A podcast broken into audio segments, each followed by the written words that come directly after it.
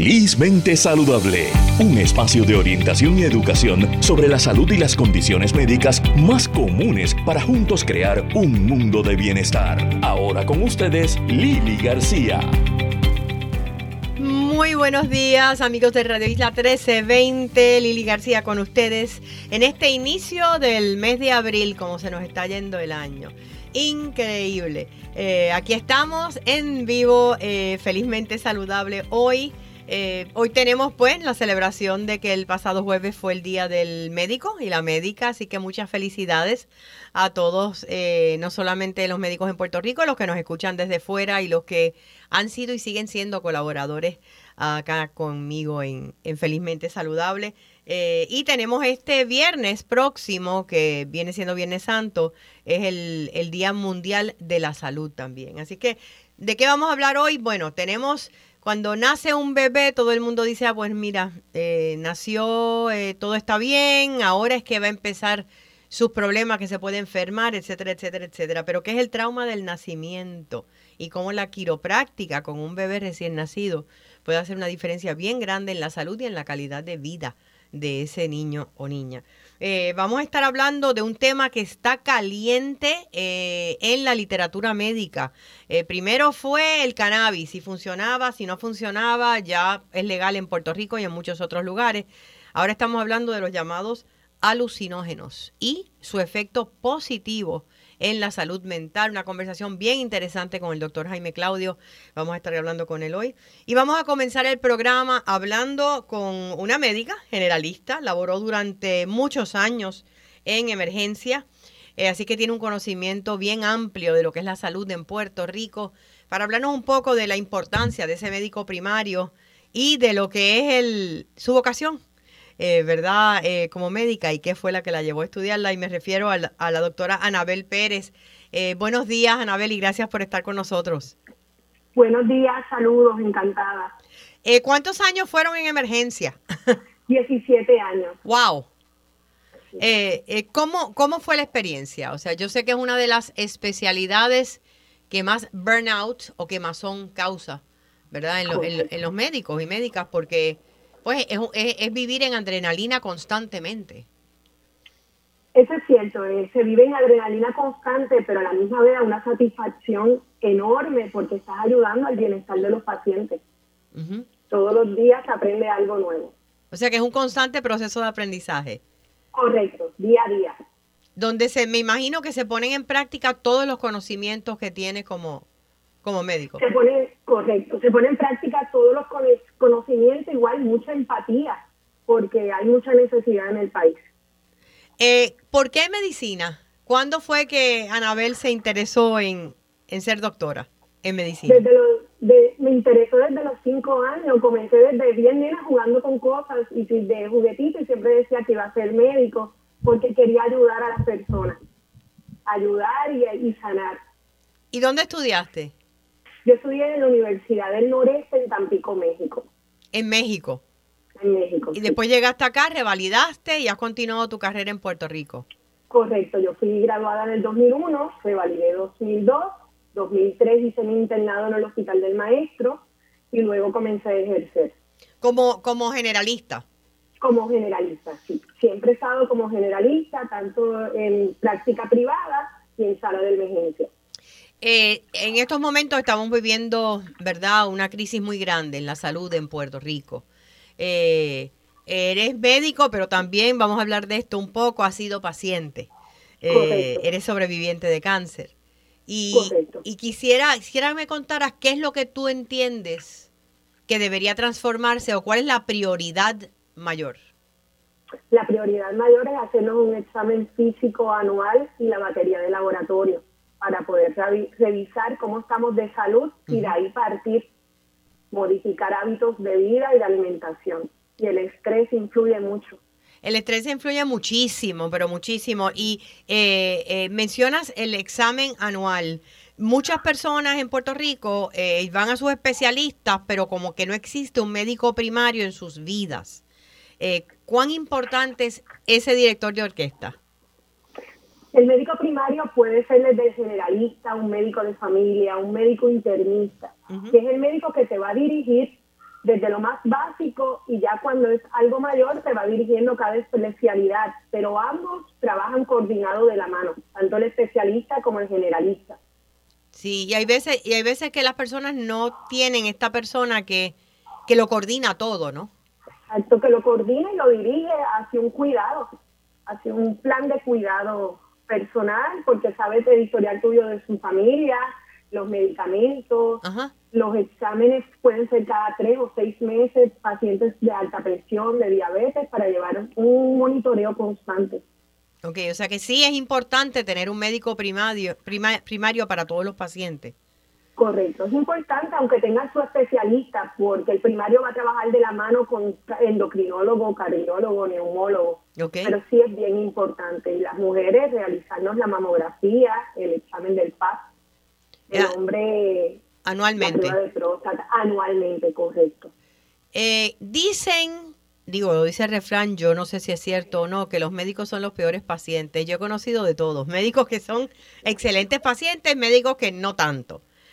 Cuéntame de ti y de, y de lo que lo que te impactó como médico el descubrir que tenías cáncer. ¿Cómo ocurrió? fue en el 2020, el 3 de enero del 2020, yo tenía una semana libre del hospital de sala de emergencia. Yo misma me hice las órdenes para, siempre a principio de año intentaba hacerme los laboratorios y mamografía. Cuando voy al lugar de la mamografía me dicen que tengo una masa, que me tengo que comunicar con mi médico para hacer una sonomamo. Ahí yo me identifico como médico, me hago la orden y ahí comenzó todo el proceso. Salí con cáncer de mama en el seno derecho, un carcinoma ductal infiltrativo. ¿Qué quiere decir? Es cáncer etapa 2, el cual inmediatamente me tuve que conseguir un cirujano de seno, un oncólogo y un cirujano plástico para comenzar el proceso. ¿Y te habías hecho la, la, mamografía el año anterior? El año anterior estaba completamente normal y todos los laboratorios completamente normal. ¿Cuál fue tu reacción? Yo me quedé en shock. Yo automáticamente se me olvidó que yo era médico. Yo pasé al papel de paciente y querer sobrevivir. Y, y me imagino que siendo médico tienes muchas amigas y amigos que son médicos. Eh, ¿Y ese apoyo estuvo allí? Y condicionalmente, y todos me llevaron de la mano porque yo estaba tan bloqueada que yo era un paciente más. Yo no quería buscar información ni nada. Yo me dejé ir por lo que los médicos me indicaban. O sea que yo lo único que decía que quería vivir. O sea que tú, tú dirías que estabas como en shock en ese momento. sí. Así lo estuve, por nueve meses. Fueron cinco cirugías. Eh, eh, cuéntame cuál fue tu proceso en términos de, de, tratamiento. Pues al mes me hice una mastectomía bilateral, que es que me sacan ambos senos y me pone un expansor eh, unos implantes que, son, que se van llenando poquito a poco hasta llegar al tamaño ideal. ¿Y fue, por, eh, fue por recomendación médica, Anabel, la, la, la, la, mastectomía radical de ambos senos o fue que tomaste esa decisión? Fue mi decisión desde el momento que supe que era el cáncer. Porque tengo un adolescente que hoy cumple 15 años y yo digo, yo tengo que vivir. Sí, sí. ¿Te hiciste la prueba de BRCA, la, la prueba genética para el gen? Correcto, salió completamente negativa. Ok, pero aún así decidiste eh, hacerte mastectomía radical. Me hice la mastectomía radical, luego cuando llegan todas las patologías, yo decidí que me dieran quimio. Eso fue la parte más difícil emocional, porque las quimio no me dieron efectos secundarios, solo se me cayó el cabello. Ajá. Pero es bien fuerte. La parte emocional, yo tenía el pelo bien largo. Cuando se te cae el cabello es que tú te enfrentas a tu realidad. Sí. O sea, que entiendes que fue en ese momento cuando viste la caída donde te golpeó. Sí, eso fue en mayo, días antes de las madres. Eso fue en mayo, correcto. Ok. Eh, ¿Qué descubriste al ser paciente? Eh, ¿Te ha enriquecido eso como médico? Totalmente, porque hay que tener mucha empatía y paciencia más que nada. y la calidad humana. Eh, y, y mencionaste el, el estrés, ¿no tenías predisposición genética? O sea, ¿había casos de cáncer de seno en tu familia? No, nada. Luego le hicieron el panel a mis padres y todo, no hay historial de cáncer por ningún lado. Llegaron a la conclusión que puede ser el estrés o que me aumentó los niveles de tanta ansiedad por la sala de emergencia del cortisol. No sé lo que lo desencadenó porque yo no tomo, no fumo, hacía ejercicio todos los días. O sea, que entiendes que sí había, digo, eh, hay personas que viven en un nivel de estrés y ansiedad, sea por su personalidad o sea por su trabajo, eh, y no se dan cuenta. Están con la adrenalina en high 24/7. Correcto. ¿Cómo ha cambiado entonces tu vida a raíz de esto en cuanto al estrés se refiere? Fue un golpe, fue un golpe porque yo me sentía que lo único que yo sabía hacer era estar en sala de emergencia en el corre-corre intentando ayudar y salvar vidas. En ese momento tuve que hacer un detente y poner las prioridades. Pues ahora estoy visitando pacientes en el hogar, algo más tranquilo, brindando medio calidad de vida, durmiendo mis ocho horas. Yo cuando ejercía full, lo que dormía era cinco a seis horas. Claro. Más profesional y no me alimentaba lo correcto. Ahora hago todas mis comidas, descanso como debe ser. Y me, calidad de vida. y me imagino que esos consejos eh, se los pasas también a los pacientes que ves. Pues claro, es una enseñanza, es una enseñanza para mí y todo el que tengo alrededor. Eh, como médico generalista, eh, ¿qué es lo que tú quisieras que los pacientes sepan que tal vez no saben? ¿Verdad? Dicen que nosotros vamos a vivir cada vez más tiempo, somos uno de los países con más eh, adultos mayores en el mundo, creo que estamos en número 7 según la estadística más reciente, pero eso no significa necesariamente que vamos a llegar a esa edad con, con calidad de vida. ¿Qué tú quisieras inyectarle a la gente como médico? uno enfocarse, que cada cual tenga un plan de cuidado de acuerdo a sus necesidades. Igual, una dieta según tus condiciones médicas y la actividad física. No significa que todos tenemos que ir al gimnasio una hora.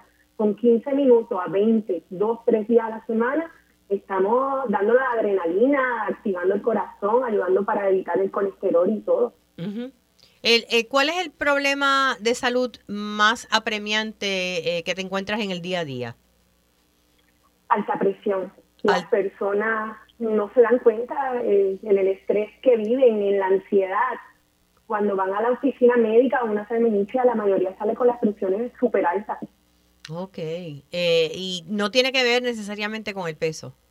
No, no tiene que ver con el peso. O sea, que es más el estilo de vida, por lo que El estilo de vida, sí, hay que modificar todo. Y yo no lo veía mientras yo estaba como médico de salud emergencia, nunca lo vi. No. Bueno, tal vez estabas tratando emergencias en ese momento resolviendo, ¿no? Exacto. O sea, que es diferente. Estaba leyendo precisamente un artículo que me chocó bien interesante ayer que hablaba sobre cómo la mayoría, ahora hay un requerimiento, tú sabes, las máquinas estas de, con que se mide la presión, requerimiento de, de, usarlas para personas de, de, mucho peso. Eh, tú sabes que tienen un, eh, no sé cómo, cómo se llama. mórbida, el bien Sí, el, el, no, que tienen el, el, lo que tú usas para medir la presión tiene que ser extra large, extra, extra, extra large. Y que la gente lo está solicitando en las farmacias también porque son personas sobrepeso. Eh, y eso es bien triste. Es bien triste y siempre que se vayan a monitorear, las, las máquinas que son electrónicas te dan un más o menos, pero eso no es real. Si, el, si uno le sale alto, esperar 3 a 5 minutos y volvérselo a tomar tranquilo en reposo o si no manual. ¿Por qué es así? Eh, eh, te lo digo porque tengo la experiencia con mi mamá que eh, los médicos mismos le han dicho no se tome la presión todos los días o dos veces al día porque se va a volver loquita. Se sugestionan. Se sugestionan, pero porque esas máquinas hay que calibrarlas, porque es que no siempre son certeras no son certeras porque si uno mueve el brazo, un movimiento inconsciente o lo doblas, automáticamente te va a salir algo en un error sumamente alto. Tú sabes que una de las cosas que, estaba discutiendo con unos eh, en la farmacia el otro día con la farmacéutica es que antes tú ibas a una farmacia y tenías máquinas de medirte la presión o las mismas farmacéuticas lo hacían. Eh, hoy en día no. Había a veces en centros comerciales una persona que tú ibas y, estaba sentada y no lo hacen. Yo me imagino que será por, ¿verdad? Eh, eh, miedo a las demandas o lo que sea, pero eh, lo cierto es que tú quieres saber cómo está tu presión y no confías en tu maquinita, tienes que ir a emergencia. Eso es cierto. Varios planes médicos del país están haciendo campañas según por distintos pueblos, monitoreando tanto la presión, el azúcar, incendiando motivando a las personas que se hagan sus laboratorios, Ajá. mamografía y todo, sí. Eh, aunque no se ve. si una persona no, no padece de alta presión, eh, eh, o sea, no está tomando medicamento o algo, ¿cada cuánto tiempo debería tomarse la presión como, como medida de prevención? Una vez a la semana. Por lo Una menos. Vez a la semana. Sí, una vez a la semana y llevar una dieta baja en sal. Eso es lo más importante. Correcto. Sí, otra de las, de las eh, condiciones que más preocupa en Puerto Rico es la diabetes. La incidencia es altísima. Altísima. Eh, Sí, ¿Están portándose bien los pacientes? no. no, inclusive en el hospital llegaban con un dolor abdominal y cuando tú te mirabas estaban comiendo. Y yo, pero llegaste con dolor de barriga, no puedes estar comiendo. ¿Y se entiende que el problema principal con los pacientes diabéticos es que no controlan su dieta? no controlan la dieta, muchas veces son genéticos. Sí. Su cuerpo se lo produce, pero no, no llevan los hábitos correctos. Y eso, eso es algo que tú puedes controlar. Tú no puedes controlar si genéticamente eres diabético, pero sí puedes controlar tus hábitos de, de alimentación. Exacto, y es un desafío del médico primario hacia la salud, enfocar y llevarle el conocimiento a los pacientes. Sí. Ahora, desde la perspectiva como médico hacia los pacientes, ¿qué te gustaría que los pacientes supieran sobre ustedes? Somos igual de humanos, a veces estamos cansados, nuestra vocación es servir y ayudar a todo el que lo necesite.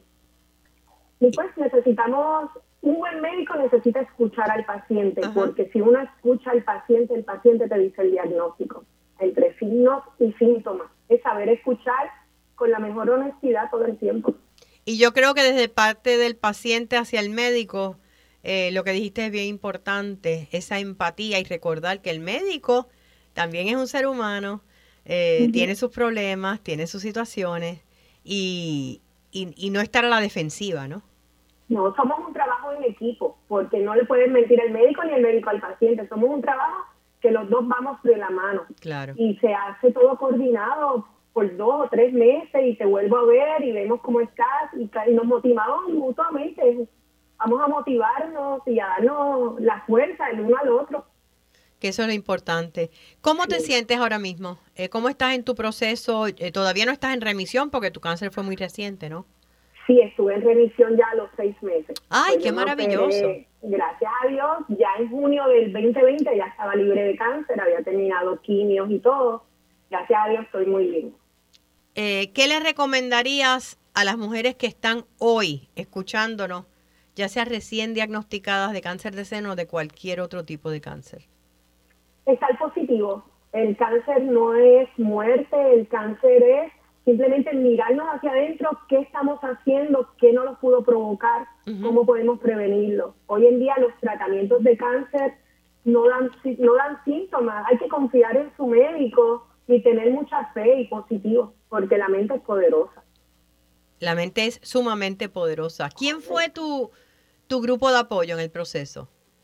Yo tenía tanto mi oncólogo, la cirujana, yo estuve con psicólogo y psiquiatra, porque uno tiene fuera de su entorno familiar que dialogar Claro. con un profesional para sacarte ese dolor. O sea que fue otro, otra perspectiva completamente diferente. La parte médica cubierta, pero la parte psicológica también. Sí, tiene que ir de la mano porque son muchas, vienen cambios hormonales, la cicatriz en tu cuerpo, no puedes hacer lo que tú has hecho por toda tu vida y te van llevando de la mano. Es más aceptación y una bendición. Uno tiene que ver todo al final de todo el camino que es una bendición. ¿Qué has aprendido de ti que no sabías? Que tenía que descansar y dedicarme más tiempo a mí como persona, porque yo ayudaba a los demás y no me ayudaba yo misma. Y no te ayudabas a ti. Eso, eso es algo que yo también tuve que, que enfrentar ante mi diagnóstico de artritis reumatoide hace tres años, eh, que tiene mucho que ver, mucho que ver con, con la parte emocional, mucho más de lo que yo pensaba. Claro. Así es que, doctora Anabel Pérez, ella es eh, médico generalista, eh, sobreviviente de cáncer. Gracias, Anabel, por contarnos tu historia y por recordarnos lo importante que es esta relación eh, entre médico y paciente, que se cultive y, por supuesto, que todos los pacientes en Puerto Rico tengan ese médico primario que sea el director de orquesta, eh, que coordine todos los servicios que necesitan. Muchas gracias y salud para todos y muchas bendiciones. Ha sido un placer. Gracias a la doctora Anabel Pérez. Eh, y antes de ir a la pausa, quería mencionar, eh, mencionar estábamos hablando, la doctora nos, nos, dijo cómo ella, trabajando en emergencia, eh, fue tan y tan difícil, ¿verdad? el estrés que sentía y en ese momento ella ni cuenta se daba porque era parte normal de su trabajo. Pero nosotros, como dije, hay gente que vive en un nivel de estrés y ansiedad que no se dan cuenta hasta que están exhaustos o exhaustas emocionalmente, que en realidad viven en estrés. Eh, muchas personas me preguntan sobre el mindfulness. Eh, ahora que el año pasado, pues, eh, produje mi propio app o aplicación para los celulares, Respira con Lili, que lo pueden bajar ya sea a su teléfono Android como a su iPhone desde App Store. pues me han pedido que haga un taller más amplio acerca de mindfulness, que lo había hecho antes, así es que eh, la cita es el próximo 15 de abril. Eh, están todos invitados. Se llama Los Secretos de las Mentes Felices. Va a ser un taller de dos horas y media, eh, como que sembrar la semillita de lo que es mindfulness, empezar a comenzar a aprender a respirar abdominalmente, a reconocer por qué estamos viviendo con gringolas puestas sin ver lo que está ocurriendo alrededor y muchas veces sin ver lo que está ocurriendo dentro de nosotros mismos, identificar qué podemos controlar, qué no podemos controlar, qué debemos soltar eh, y aprender técnicas para practicar el mindfulness en la vida diaria. Sábado 15 de abril a la una de la tarde. Esto va a ser en la Fundación Nacional para la Cultura Popular. Aquellos que no han ido, eh, está frente por, en la calle Fortaleza, frente a las tradicionales sombrillitas que siempre ponen. Ahora hay una, unas maripositas eh, casi llegando a la fortaleza. Allá a la izquierda van a ver la fundación. Tienen un salón de actividades excelente. Así que pueden llamar para eh, más información y reservaciones a el 234-6906, 787-234-6906 o entrar a Facebook, Lili García Fanpage. Allí pueden encontrar toda la información. Eh, vamos a una pausa y regresamos en breve con más de Felizmente Saludable. Quédate con nosotros, oriéntate, edúcate y vive felizmente saludable en Radio Isla 1320. El hipotiroidismo puede tener muchas caras. El cansancio y la falta de energía, cambios emocionales y la dificultad para concentrarte. Tu piel luce diferente y estás perdiendo cabello o aumentas de peso sin razón alguna. Podría ser hipotiroidismo, lo que hace que tu metabolismo se ponga lento y afecta el funcionamiento de tu cuerpo. Habla con tu médico hoy, pregúntale por la prueba de TSH y presenta tu mejor cara. Seguimos con más en Felizmente Saludable. Ahora con ustedes, Lili García. De regreso a Felizmente Saludable con Lili y hoy se une otro de la familia de Radio Isla, que es el doctor Jaime Claudio, porque le pedí eh, que estuviera conmigo para hablar de un tema. Eh, eh, todos hemos oído hablar de lo que es el ayahuasca, el LSD, los hongos, todas sustancias conocidas como psicodélicas y todas sustancias con una reputación bastante negativa en muchos sentidos. Y hoy resulta que están siendo estudiadas a través de todo el mundo con resultados sumamente positivos en el tratamiento de la ansiedad, la depresión, el estrés postraumático, por decir solamente algunas cosas. Hola Jaime, gracias por estar conmigo hoy. Lili querida, siempre es un placer este, verte, escucharte, compartir visiones, sueños, añoranza de seguir creando un mundo mejor, una islita llena de sabiduría y bendiciones y pues eh, siempre valoro enormemente tu trabajo y esto que vamos a hacer hoy es bien importante porque vamos a poner las cosas en justa perspectiva. Yo recuerdo cuando tuve la, la, oportunidad de presentar tu libro sobre cannabis, eh, mencionamos en aquel momento que lo próximo grande que venía, y todavía estamos trabajando con el cannabis, ¿verdad? Era la terapia psicodélica, eran los hongos, el LSD, eso se está trabajando a través de todo el mundo en estudio. ¿Qué está pasando que hace que esta sustancia, eh, que nadie quería hablar de ella, sean tan positivas en el tratamiento, por ejemplo, de la ansiedad y la depresión. Pues mira, lo que ha pasado es que ya la verdad no puede ocultarse. Eh, y eh, gracias a una serie de, de, hombres y mujeres sumamente valientes que no abandonaron el, el crisol de la investigación, eh, de que esta era una terapia con grandes y potencial promesa, pues hoy en día eh, centros como eh, Stanford y, y, en particular John Hopkins este, tienen unos programas y tienen unos eh, resultados que son dramáticos. Y hay que empezar con definir psicodélicos. Sí, por favor. Psico, que, que quiere decir la mente o el alma en griego, y delos, de los que la revela, que revela el alma o que revela la mente. Eh, por eso es que se llaman psicodélicos, ¿verdad? Porque te abren las puertas de la percepción y vamos ahora a, hablar un poquito de, de, cómo es que se da esto.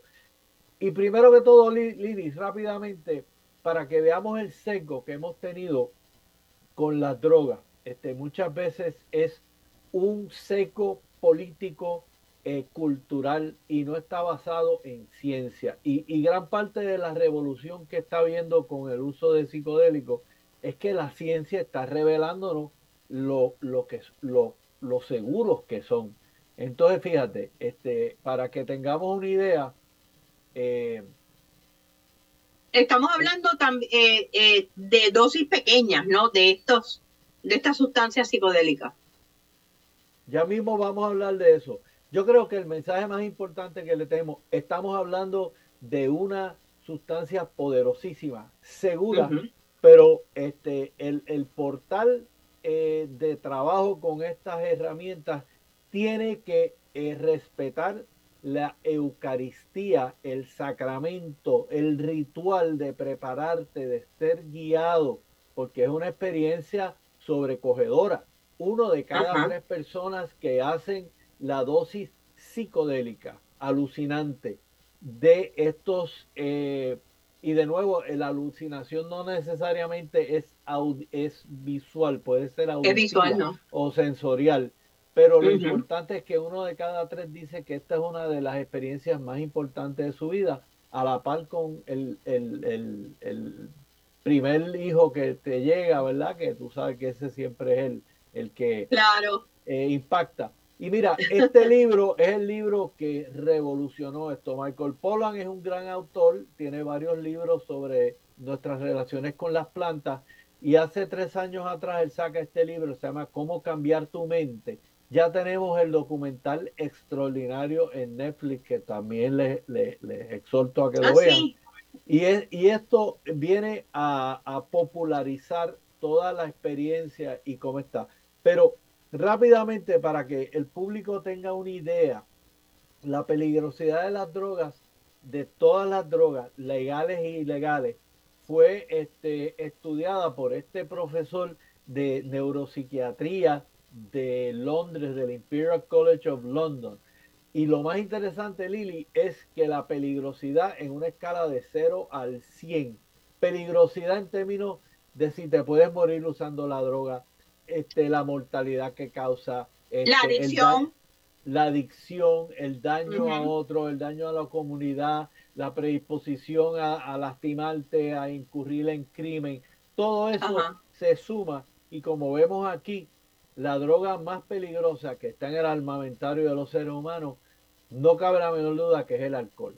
El alcohol por lo ubicuo que es y porque obviamente una dosis pequeña puede ser muy terapéutica, pero una vez tú empiezas a pasar el umbral de lo razonable, ya empiezas a consumir más de dos tragos al día, pues obviamente ya este, entras en una zona terrible de peligro. Y sin, e- y sin embargo es legal. y sin embargo es legal. Y como vemos aquí, Lili, o sea, la, la segunda que está detrás con score, el alcohol tiene 72, heroína y crack tienen 50 y pico ambas. De ahí bajamos a cocaína, eh, perdón, a, a metanfena- metanfetamina, a cocaína, este, a tabaco, este y Tabaco regular, no estamos hablando de tabaco de marihuana. No, No, No, tabaco tabaco. regular, el tabaco regular tiene un, una sumativa de peligrosidad de 26, ¿verdad? Wow. Este, el cannabis tiene una sumativa de peligrosidad de 20. Este, y de nuevo, no tenemos tiempo para discutir, ¿verdad? Los pormenores de cómo suman eh, ese índice, pero lo más importante es que si miramos a mano derecha, tú tienes que éxtasis, ácido lisérgico o LSD y los hongos mágicos están eh, eh, en un índice de peligrosidad de 9, 7 y 6 respectivamente. Así que ¿Y qué quiere decir eso? eso quiere decir que son drogas extremadamente seguras. Eh, eso no quiere decir que eh, debemos abrir las puertas para su uso casual, ¿verdad? Y eso es uno de los Son dos cosas diferentes. Sí. Definitivamente, pero lo interesante de los hongos en particular es, esto es una experiencia que muchas veces requiere una a tres intervenciones. Y si con una a tres intervenciones tú te puedes curar la depresión, la, eh, conducta obsesiva compulsiva, eh, esto obviamente no es materia para patentizarlo por una farmacéutica. Eh, los hongos mágicos eh, crecen eh, en, son ubicuos, crecen en todos lados, son ilegales, Claro. pero crecen, este, y obviamente el acceso a, a la materia prima es bien, bien eh, costo efectiva. Pero obviamente esto debe ser este, eh, Pero es dentro de un uso terapéutico, es con personas que saben la dosis que te están dando, por qué, cómo. Definitivamente, yo, o sea, eh, eh, eh, sería tan y tan eh, cauteloso en decirle a la gente, esto no debe utilizarse casualmente porque primero eh, puede tener efectos adversos si se usa eh, casualmente y segundo, no le va a sacar el provecho. Todos estos estudios, en particular este, los protocolos que se están haciendo en, en John Hopkins, pero todos ellos tienen un guía, tienen dos, usualmente son dos terapeutas que están contigo durante la experiencia que dura cuatro o seis horas y al otro día hacen una terapia de integración. Así que obviamente hay, hay un ritual bien importante y yo lo que quiero es, eh, vamos a concentrarnos hoy por, por, por, por el poquito tiempo Claro, por el tiempo. en la psilocibina, que es el ingrediente activo de los hongos mágicos. Como Eso es lo que te iba a preguntar, ¿qué es lo que tienen esos hongos que, que causan eso en la mente que a una vez te ayuda a romper con, con algo tan triste como la depresión, ¿no? Pues mira, eh, la psilocibina es una eh, molécula que se parece eh, mucho a la serotonina, que es un mensajero cerebral, y la psilocibina se pega en unos receptores en el cerebro, que son los receptores donde se pega la serotonina, pero es un receptor, vamos a llamarlo el enchufle tipo 2, ¿verdad? El tipo Ajá. 2, cuando ellos se pegan ahí, lo que ellos hacen, te lo voy a resumir, una neurociencia complicada. Ellos lo que hacen es que interrumpen el circuito común y corriente de tu estar alerta. Tú y yo y Raimundo y todo el mundo, eh, gran parte de lo que hacemos, estamos como en automático. Estamos vel- velando la guira por si pasa algo malo, estamos pensando en quiénes somos, en quién queremos ser. Eso se llama la red neuronal por defecto. O sea, tú estás en esa, en, en ese modo ese de canal. operar, en ese canal y no lo cambias. Y de momento viene la psilocibina y se pega en estos enchufles y lo que hace es que desconecta la conversación entre la parte de arriba, la ruminante, la que está buscando interpretar las cosas y aumenta el influjo de información sensorial. De momento los sentidos. Tú estás en por ejemplo, muchos de estos, de estos, de estos, eh, estas sesiones terapéuticas se hacen vendados con música, porque se ha visto que la música es un gran estimulante eh, a que salga para afuera el inconsciente. Y una de las cosas que más poderosamente hace la psilocibina al, al trabajar de esta forma y desconectar el circuito común y corriente es que muchas veces lleva a la experiencia de conectarte con la totalidad de el cosmos y el universo, cosa que todo el mundo habla y todo el mundo hay gente que dice, sí, yo creo en eso, pero tú lo has experimentado. Pues la gente. O sea, es una experiencia mística lo que me estás describiendo. Completamente. Y si no hay la experiencia mística, no hay la experiencia terapéutica. Así que hasta el momento, hasta el momento, Dinga y Mandinga tienen que eh, eh, suceder. Sí, que suceder a la misma vez. Y, ok, o sea que se, se conecta ocurre esta experiencia y a nivel de, eh, de, la misma forma que tú mencionabas, que estamos todos en un canal, pues la persona que tiene estrés postraumático, que, que, que los triggers pueden ser, ¿verdad? Eh, cualquier cosa, la persona que vive una ansiedad constante, de momento se desconecta de todas esas emociones negativas a nivel neurológico. Pero eso es permanente suspende el juicio. La experiencia es tan poderosa que muchas veces es eh, a largo plazo el impacto. O sea, eso es lo más que nos está impresionando, que esto no es una... Mira, tú te tomas un antidepresivo y te lo tienes que tomar todos los días y no te va a hacer nada por espacio de, de, tres semanas y uno de cada dos no le hace nada. Este, y lo que hace los antidepresivos es calmar el sistema de alarma, el sistema límbico eh, la amígdala, que es esa parte del cerebro que está apreciando peligro, logramos apagarla. Pero no, no apagamos el chachareo cortical. No, no. Eh, las cosas que tú has aprendido para protegerte de daño, que muchas veces obviamente te pueden hacer más daño que bien, porque son patrones disfuncionales, tóxicos. O sea, tú pasaste por una experiencia y estás anticipando el futuro y esto va a volver a pasar y siempre me van a coger de bobo o de boba cuando entre en una relación y la gente es mala, etcétera, etcétera. Sí, esa paranoia.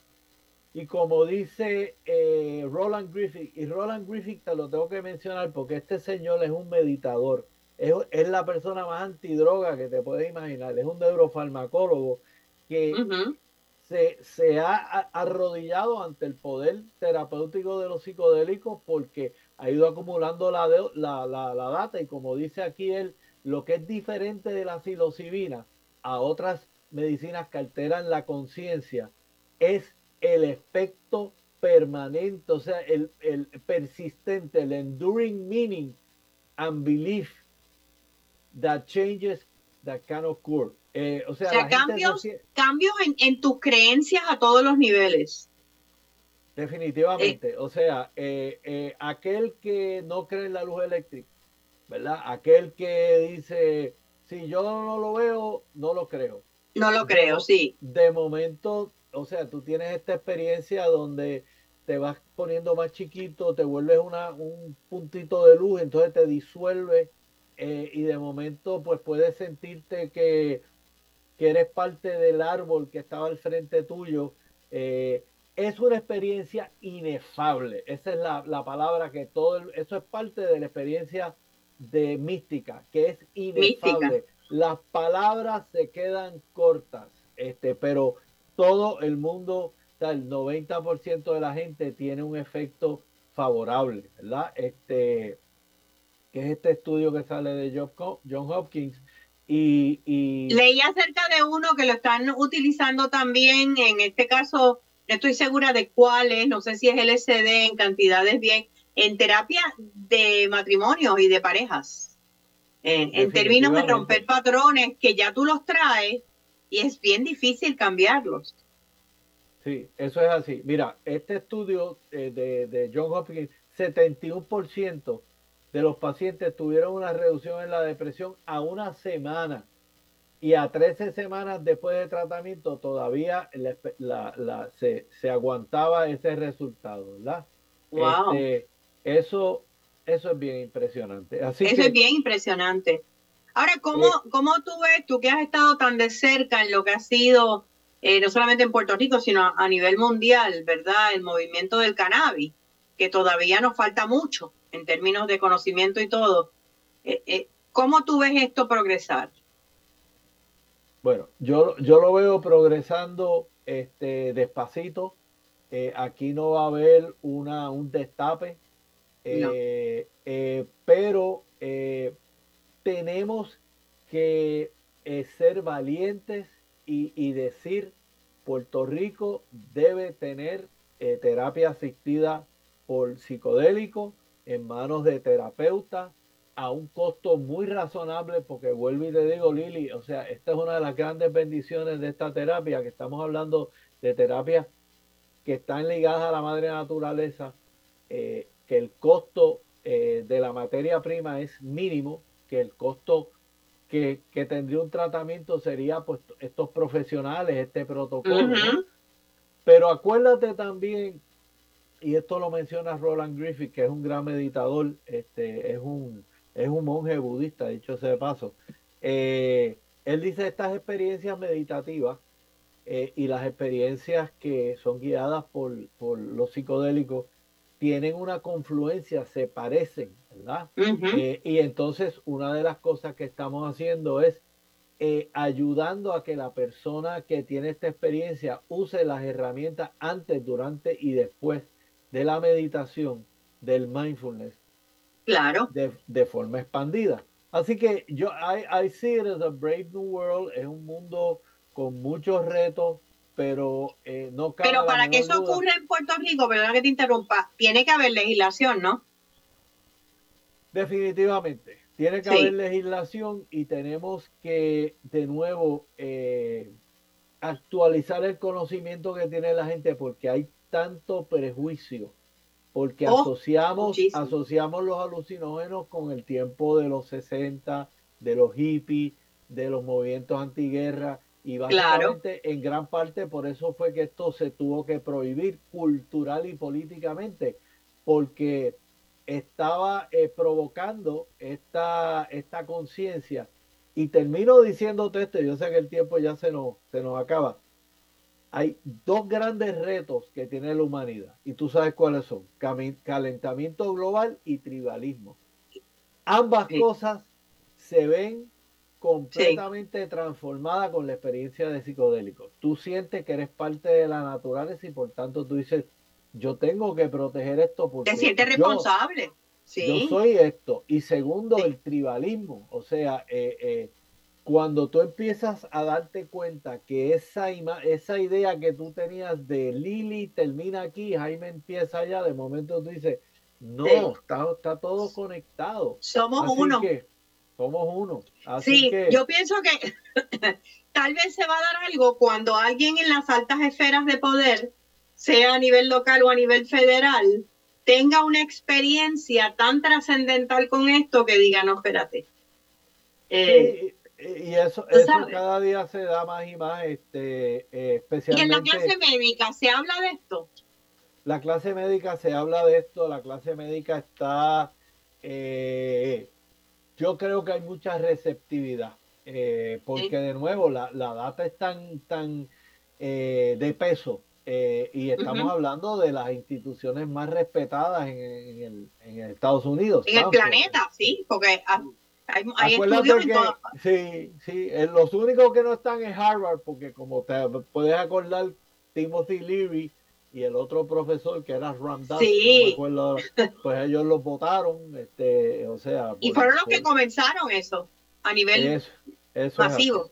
eso es así. Pero gracias Jaime, esto es algo que estaremos observando. Eh, la salud mental es una cosa tan difícil y todos aquellos que tienen eh, han padecido de algún problema de salud mental o tienen familiares, amistades cercanas, saben lo duro eh, que es para, para las familias, para las comunidades.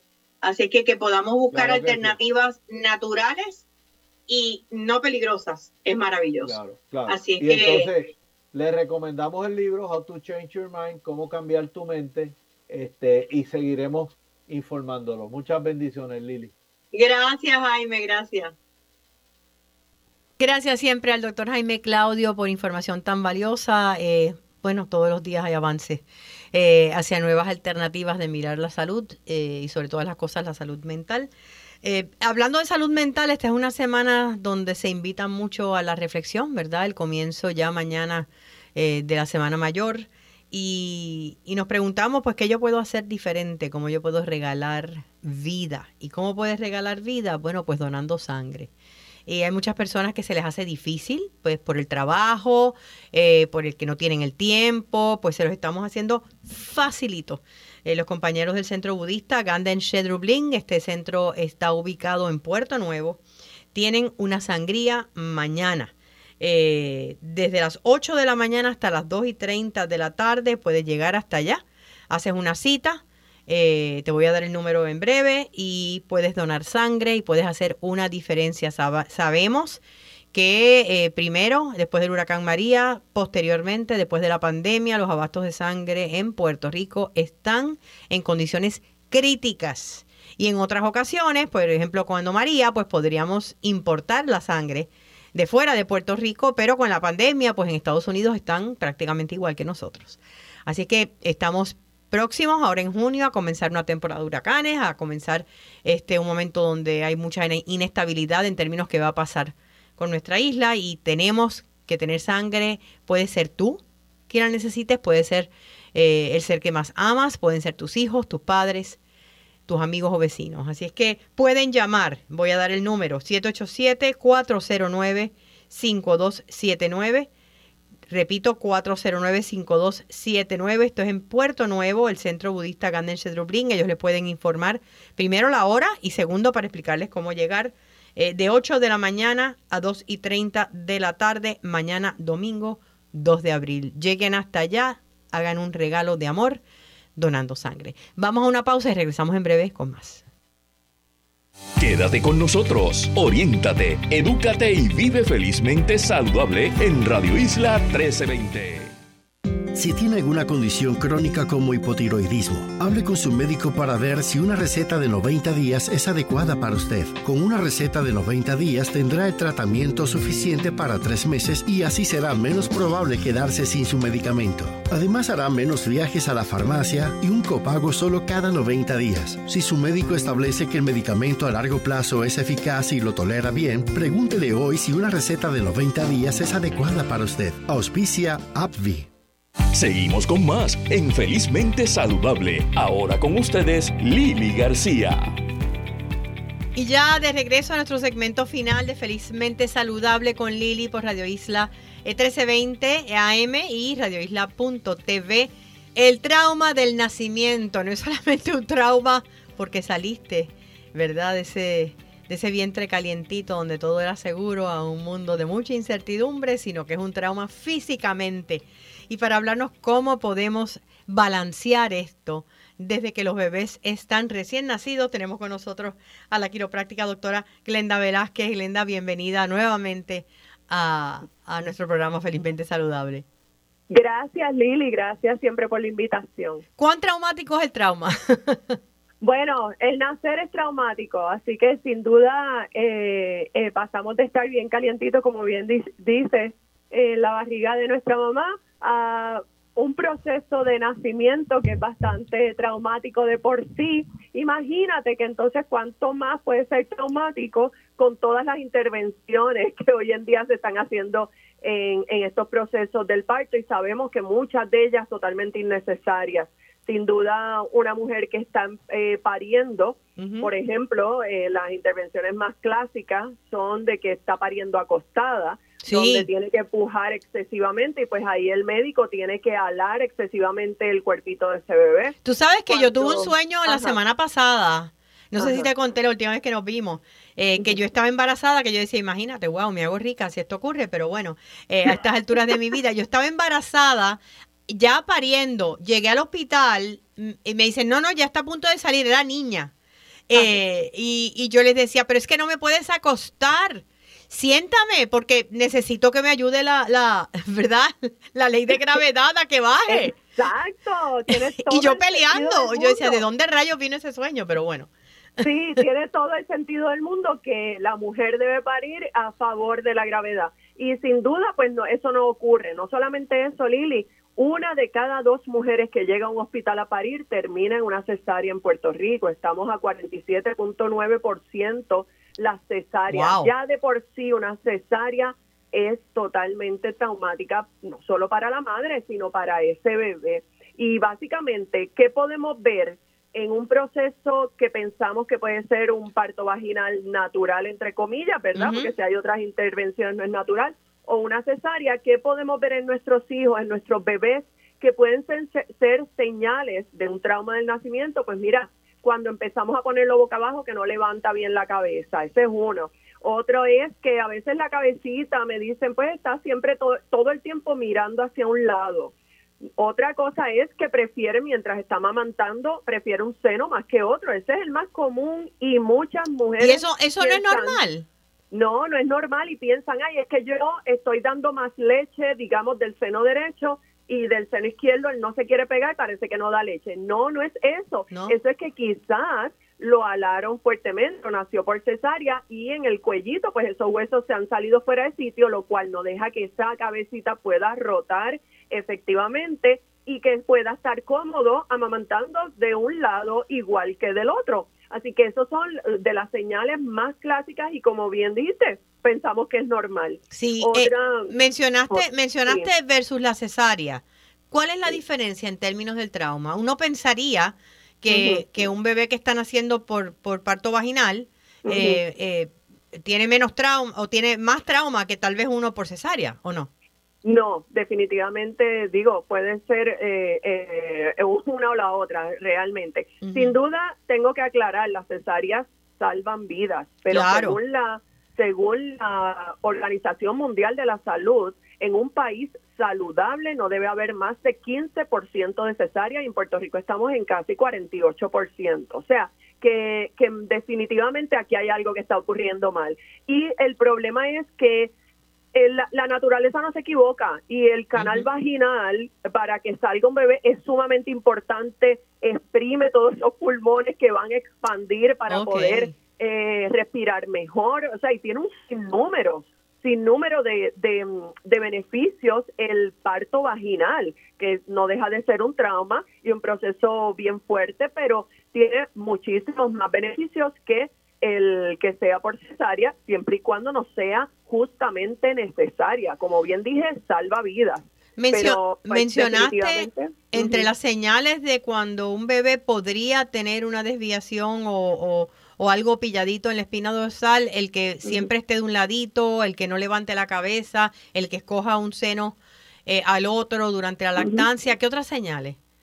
Otras señales que de ese mal alineamiento, que el nombre correcto es la subluxación vertebral, pues otras señales pueden ser reflujo severo, los cólicos, los llamados cólicos, un bebé que no duerme, eh, no tiene un ciclo de sueño correcto. No quiero decir que no duerme toda la noche, porque un bebé naturalmente cada dos a tres horas va, a levantarse. O sea, eso es lo natural y lo normal, ¿verdad? Eh, pero que no tiene unos patrones de sueño, está todo el tiempo intranquilo, bebés que a veces durmiendo se quejan, eso, eh, eso es algo que una mamá debe escuchar, un bebé quejándose, como gimiendo, durmiendo, pues es que está pasando algo, intranquilidad extrema, eh, procesos de estreñimiento también pueden ser debido a trauma del nacimiento. Otra de las cosas bien importante, Lili, que a veces hasta le toman fotos porque el bebé duerme, entre comillas, raro, cuando está todo arqueado hacia atrás que eh, me los han ah. enseñado y mi bebé tiene esa postura. Eso es tensión del cordón espinal, que es ese cordoncito que sale del cerebro que va por dentro de la columna vertebral. Y eso sí que es bien común en bebés que han tenido un nacimiento bien traumático, ya sea vaginal o por cesárea, pero que ha sido fuerte. Y el punto importante aquí entender es que eso, cuando identificamos que nuestro bebé ha nacido así, es inmediatamente llevarlos a quiroprácticos, sobre todo quiroprácticos pediátricos, que es mi, especialidad, porque entonces vamos a evaluar cómo está esa columna vertebral, si hay algún mal alineamiento, si hay alguna subluxación y con ajustes gentiles y suaves se va corrigiendo y uno va viendo cómo ese bebé va fluyendo mejor y desarrollándose mejor, empieza a dormir mejor, evacuar mejor, empiezan los reflujos a, ¿verdad? a disminuir, empieza el bebé a enderezar su cabecita, a preferir el seno que antes no prefería, o sea, va a estar igual, empezamos a, empezamos a ver unos procesos que, de mejoramiento, ¿no? de, de ese crecimiento de ese bebé y por lo tanto definitivamente un bebé que se va a ir desarrollando mucho, mucho más saludable. Yo estoy segura que, porque la palabra que dijiste que es la palabra mágica es gentiles, los alineamientos gentiles. Hay personas que nos pueden estar escuchando y la idea que tienen del tratamiento quiropráctico es crack, crack. ¿Entiendes? Entonces dicen, ¿cómo es posible? A un bebé, a una bebecita recién nacida, yo no lo voy a llevar, pero ese no es el tipo de tratamiento de alineamiento que se le da a, un bebé en la práctica de la, de la quiropráctica pediátrica.